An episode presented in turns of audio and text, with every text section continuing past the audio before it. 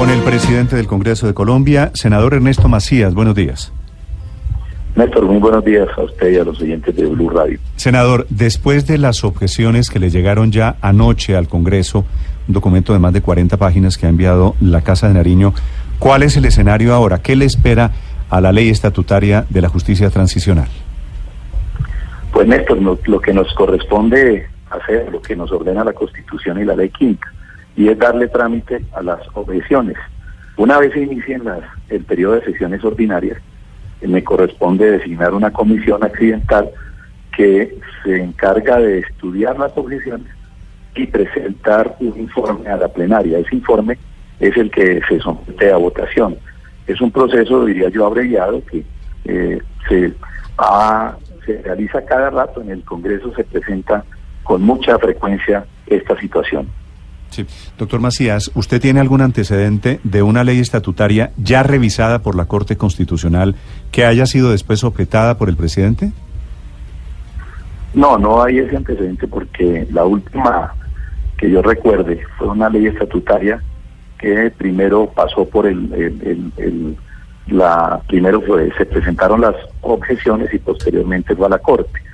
Pero sin embargo, el procedimiento para esta ley también está claro en la ley quinta, de tal manera que el procedimiento no tiene ningún, ninguna, ninguna novedad. Mm. Doctor Macías, el trámite de aquí en adelante, cuando regresen las sesiones ordinarias al Congreso de Colombia, ¿cuál va a ser? El que le estaba indicando, Néstor, eh, tan pronto se inicie el periodo de sesiones ordinarias, se designa la comisión encargada de estudiar las objeciones y esa comisión tan pronto tenga estudiadas estas objeciones, presentará un informe a la plenaria. Ese informe se somete a votación, ese simplemente si, si se acoge o no el informe, y pues allí ya ese, eh, queda finalizado el procedimiento y el, y el pronunciamiento del Congreso. Sí. Senador, ayer usted decía, cuando se presentaron las objeciones ante el Congreso de la República, que esto abría la puerta a modificaciones adicionales a la Justicia Especial de Paz, que no solamente el Congreso se sometería a lo que plantea el presidente Duque con seis artículos en particular, sino que esto abre la puerta a que se modifiquen otras partes. ¿A qué se refería? Es que la ley establece que el Congreso puede, puede eventualmente eh, introducir modificaciones o entrar en otros aspectos eh, recordemos que el Congreso es quien hace y quien modifica las leyes. Sin embargo, el, mismo anuncio del presidente de la República de presentar un, proyecto de acto legislativo con tres puntos, yo creo que con ello el Congreso simplemente se va a remitir al estudio de este acto legislativo, a tramitar las, las objeciones y al estudio del acto legislativo. Y no creo que haya interés ir más allá en el caso de las objeciones, sino de dedicarse o pronunciarse sobre los seis puntos, los, los seis artículos que han sido objetados por el presidente. Doctor Macías, eh, eh, ¿estas objeciones van primero a Cámara o, primero a Senado? No, simultáneamente se transmitan esto. Inclusive entiendo que el gobierno radicó las objeciones en, las dos secretarías de Cámara y Senado y es un trámite simultáneo en, la medida que, que la agenda o el orden del día de cada una de las cámaras eh, lo es. Nosotros le, le, pues, pregunto, prioridad. Le pregunto, ¿sabe por qué? Porque a diferencia suya, usted es presidente del Senado en un Congreso bicameral y usted del mismo partido del presidente Duque. Pero el presidente de la Cámara es de oposición, que es el doctor Chacón, que es liberal.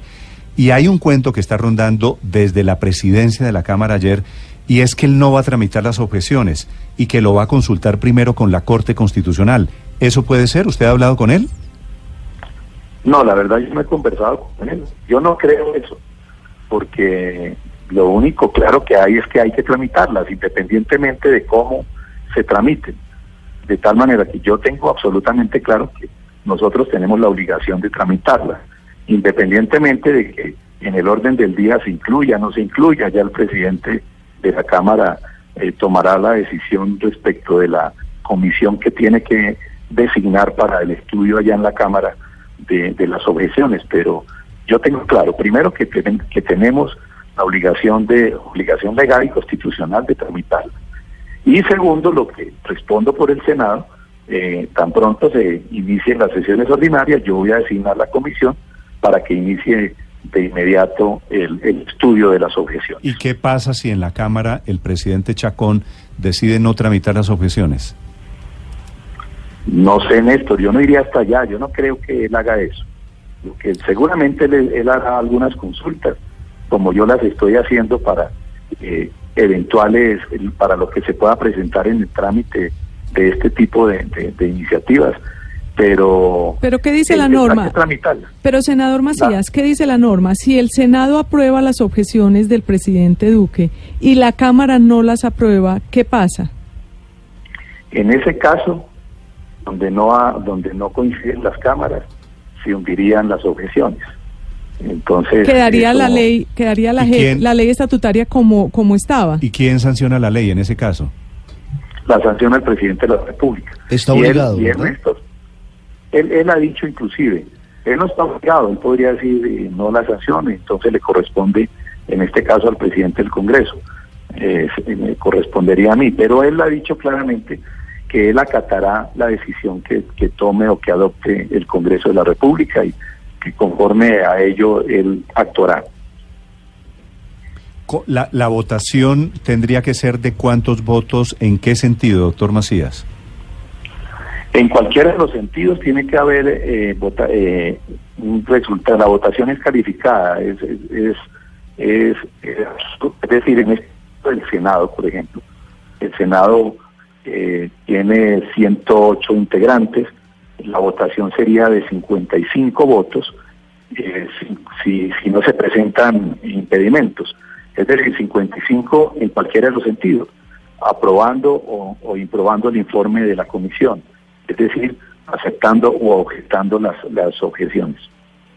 Doctor Macías, tengo una duda con su respuesta anterior, porque aquí me están escribiendo un par de abogados y me dicen que la ley quinta dice exactamente lo contrario a lo que usted me acaba de decir, que la ley quinta dice, si no se aprueba en ambas, en ambas cámaras, se da por archivado el proyecto.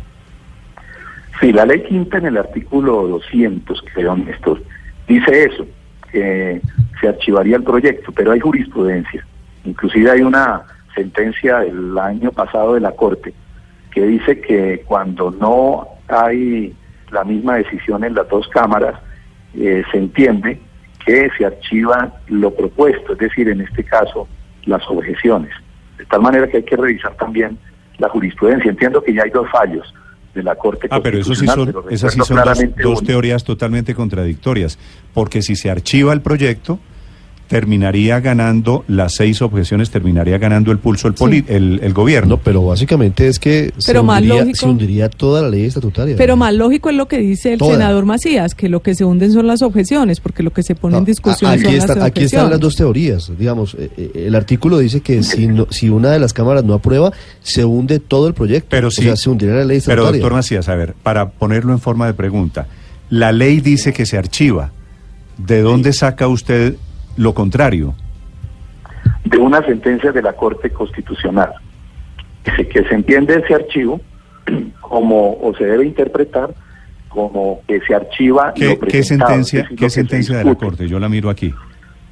Hombre, Néstor, creo que es la 051 del 18, es que me coge...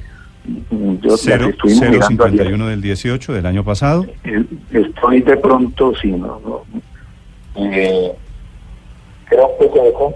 Pero, pero, pero, ¿por qué, en qué circunstancias, si la ley, estamos de acuerdo, mis fuentes y usted, que si no se aprueba el proyecto, se archiva el proyecto, ¿por qué la Corte le, en qué circunstancias la Corte dio una interpretación diferente?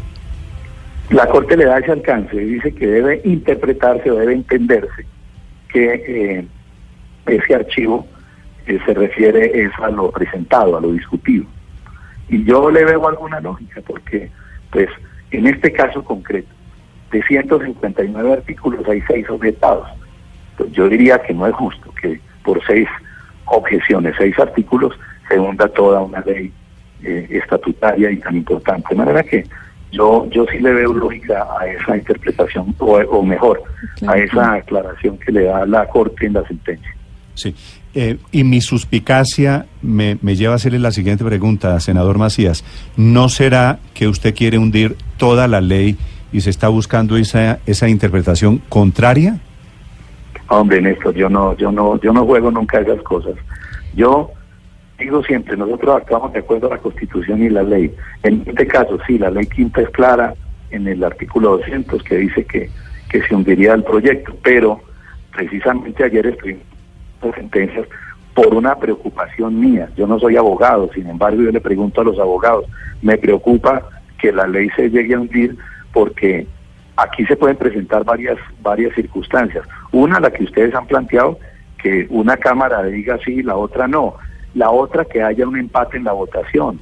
La otra alternativa, que no alcance la votación. Es decir, yo les mencionaba que en el Senado, si no se presentan impedimentos que por lo general se presentan, eh, necesitaría 55 votos para cualquiera de las dos decisiones.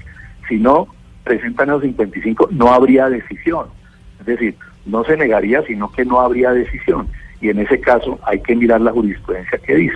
Pero con su tesis, por ello, con su tesis entonces se salvaría toda la ley estatutaria y se volvería a la ley estatutaria la, la gestionada durante Santos.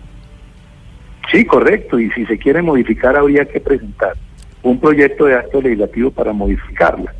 De tal manera que esa es la, esa es lo que hay. Pero yo no le juego a ese tema de que miremos a ver de qué manera nos vimos, no. ¿Y Nosotros, con tesis? en el Centro Democrático nos opusimos a esto. Inclusive no lo votamos. Doctor pero hoy aceptamos su existencia. ¿Se salvaría la ley estatutaria en caso de prosperar su tesis, que yo entiendo que apenas está en, en borrador?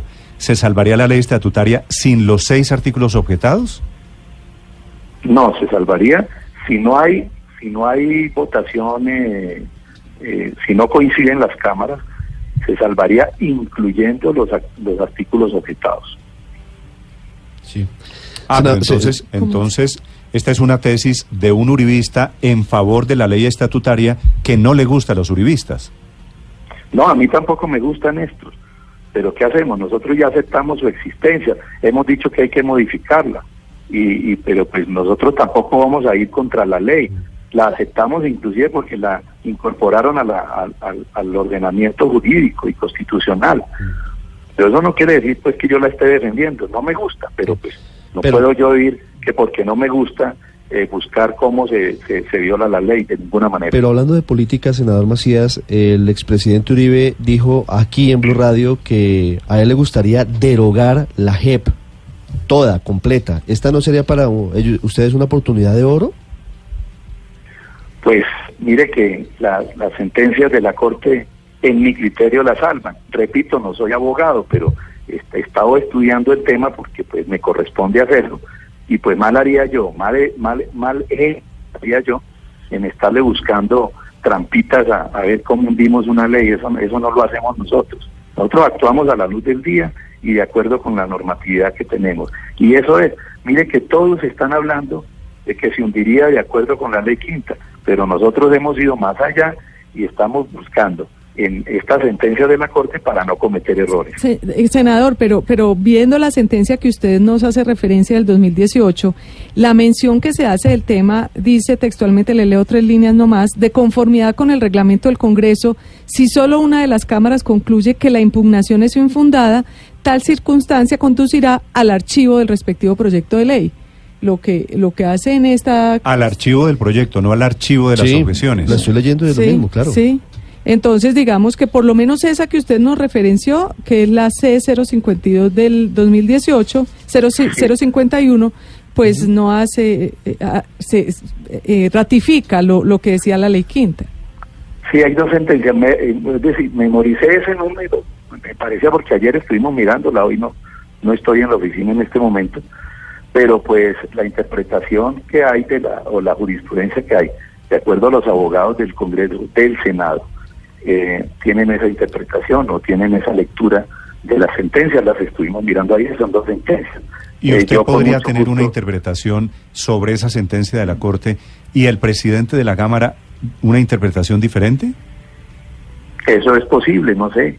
Yo no sé qué esté pensando el presidente de la Cámara, ustedes me cuentan que, que, consultar, eso me lo cuenta, no lo, no lo sabía, yo me he consultado con él sobre estos temas y por eso les decía, yo lo único claro que tengo es que nosotros tenemos la obligación de tramitar estas objeciones y de acuerdo a lo que ordena el reglamento, que ese es el mecanismo. ¿Cuál es? Se nombra una comisión o se designa una comisión para que estudie y presente un informe a la plenaria. Doctor Macías, usted no ha hablado con el presidente de la Cámara y ha hablado con su secretario general, con el del Senado, con... sí, claro que sí. ¿Cómo llama? Permanentemente, con, Gregorio El Hash. Gregorio El Hash, porque él tiene una teoría, una teoría contraria a la suya, y es que se archiva todo el proyecto. No, no, no, no. Si ustedes le preguntan con él, inclusive estuvimos mirando estas sentencias, de tal manera que y, y yo yo soy yo yo lo consulto muchísimo porque eh, Gregorio Hash, el Hash es uno de los abogados brillantes que, que, conoce además este tema como el que más, porque, porque lo, traje, lo trajina diariamente y lo estudia permanentemente, de tal forma que es una persona a la que se le debe creer con absoluta certeza. Sí. Muy bien, eh, doctor Macías, gracias por acompañarnos. Néstor, a ustedes muchas gracias.